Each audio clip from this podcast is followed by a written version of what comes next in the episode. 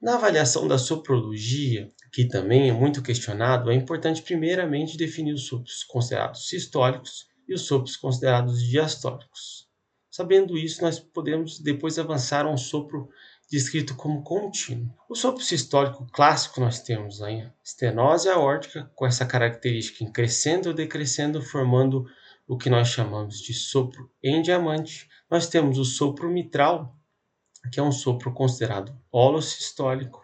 Nós temos o sopro da insuficiência aórtica, que envolve um sopro em decrescendo, ele é maior no início e tende a ter uma soprologia menor, no final da telediástole, e nós temos o sopro da estenose mitral, também um sopro diastólico que tem duas características.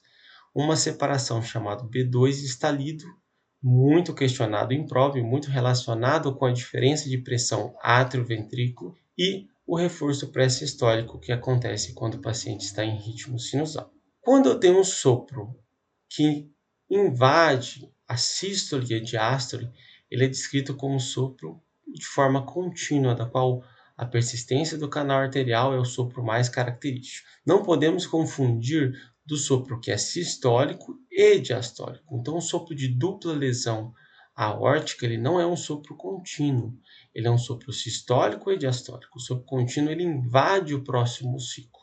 A diretriz brasileira fez uma inovação que foi criar um passo a passo para a gente saber como nós devemos coordenar a avaliação de um paciente com as valvopatias, e isso é respeitado em todas elas. O passo 1 um seria, a definição da gravidade anatômica da estenose mitral. Se essa gravidade ela não é importante, então eu já passo para o acompanhamento clínico. Se essa gravidade é pelo menos o estágio C, ou seja, uma valvopatia importante, o segundo passo seria definir a etiologia, podendo ser reumática, degenerativa.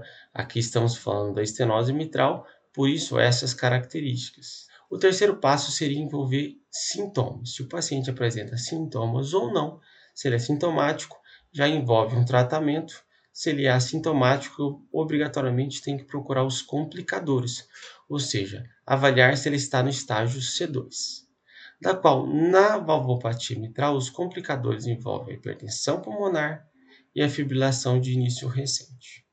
Se o paciente apresenta esses complicadores, o tratamento preferencial é a valvoplastia mitral percutânea, baseado na, nos pacientes reumáticos, ou cirurgia em outros pacientes. Se ele não apresenta os complicadores, novamente caímos para o segmento clínico.